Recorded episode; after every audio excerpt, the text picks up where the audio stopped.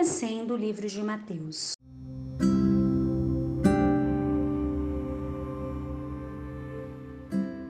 A paz do Senhor, queridos, quem fala é a Maíra, sou líder dos jovens da Debras Jardim Miriam e falarei com vocês a respeito do livro de Mateus, capítulo 19. Bom, do versículo 1 ao 12, fala acerca do divórcio.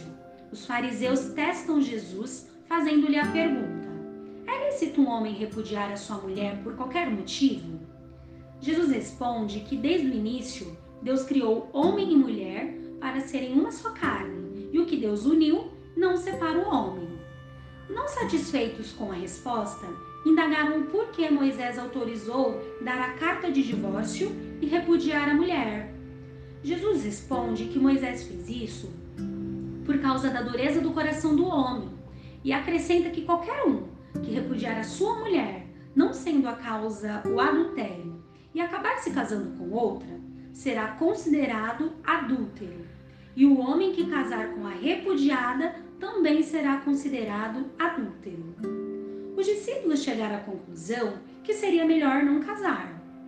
E Jesus disse que nem todos estavam preparados para esse tipo de ensinamento, pois há algumas razões pelas quais o homem se torna eunuco ou seja, não aptos para a relação de intimidade que requer o casamento. Primeiro, os que nasceram assim, ou seja, nasceram sem desejo ardente para a relação sexual.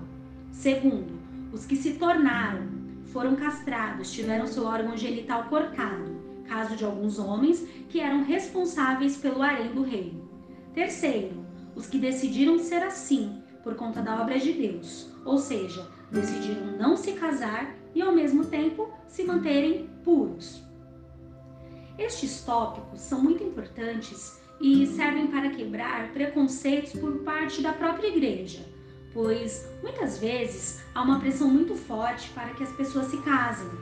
Mas, embora o casamento seja um plano de Deus, o próprio Jesus disse que tem pessoas que não sentem a necessidade de casar e isso não é pecado.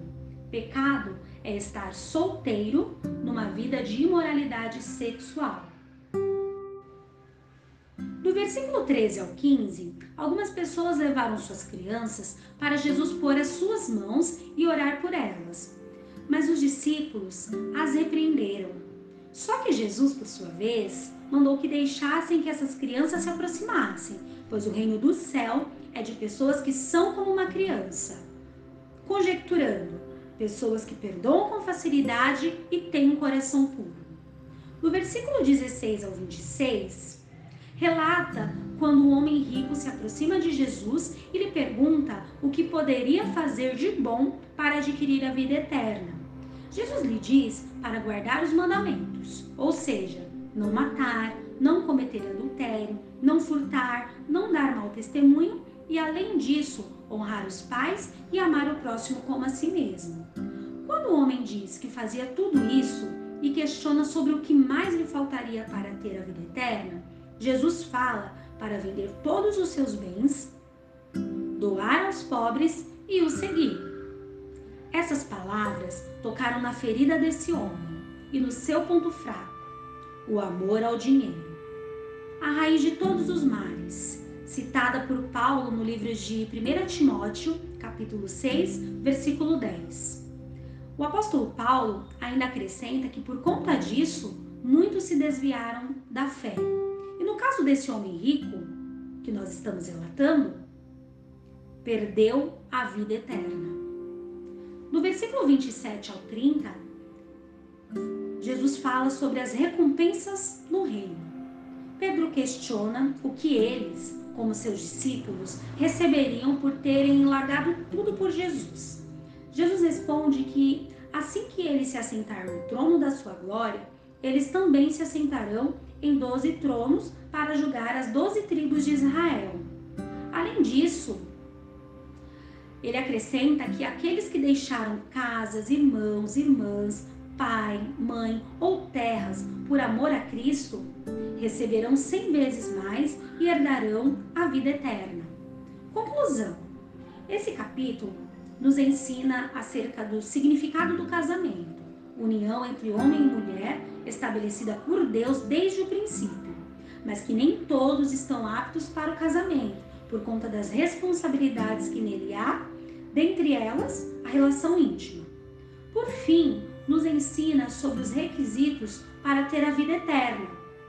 Ter o coração puro de uma criança, renunciar tudo aquilo que ocupa o lugar de Jesus em nossas vidas e compromete a nossa salvação, e que é importante também deixá-lo no centro de nossas vidas e segui-lo até o fim, para alcançarmos a vida eterna.